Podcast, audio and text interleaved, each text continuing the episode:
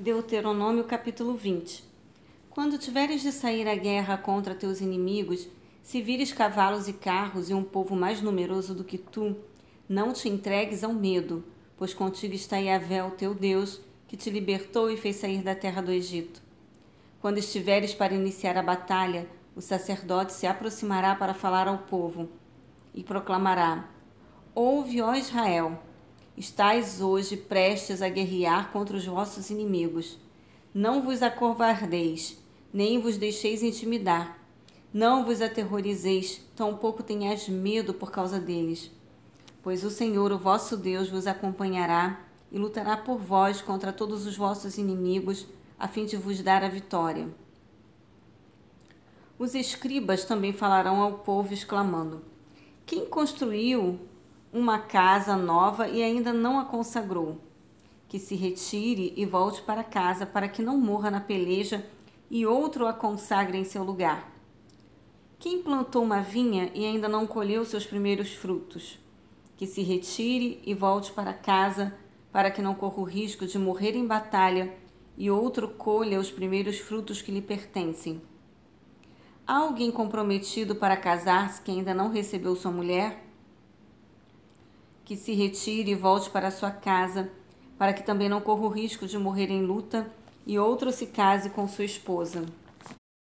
E os escribas continuarão a proclamar ao povo: Quem está apavorado e não tem coragem para prosseguir?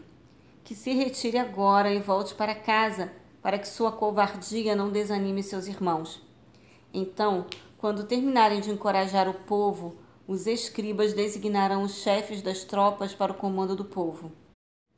Quando estiveres para combater uma cidade, primeiro propõe-lhe a paz.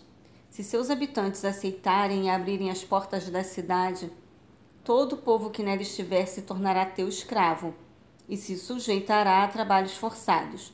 Todavia, se eles não aceitarem a paz e entrarem em guerra contra ti, tu a sitiarás.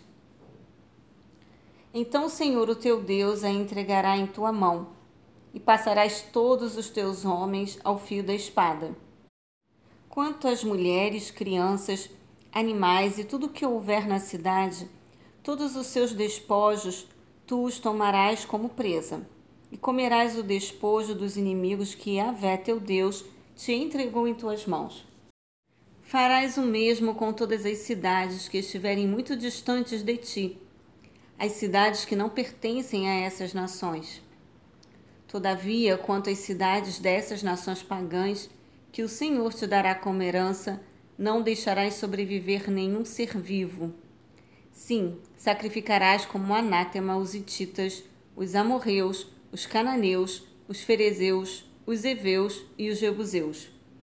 Se os deixardes sobreviver, eles vos persuadirão a praticar os mesmos rituais pagãos e repugnantes que fazem quando adoram seus deuses, e estaríeis pecando contra Yahvé, vosso Deus.